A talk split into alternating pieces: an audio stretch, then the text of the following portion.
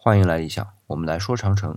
上一期我们留下个问题啊，既然能把匈奴赶那么远，为什么要把长城修在现在的位置呢？我们可能可以打开地图看一下啊。现在我们看到的秦长城所在的位置，再看看明长城所在的位置，都是在山峦叠嶂的地方。特别是秦长城啊，再往北就是一马平川，再也没有高山了。这就有两个问题：第一，这个地方的确没有什么可以做防守的，汉民族人再多，也不可能在当时的情况下凭空建造防御工程。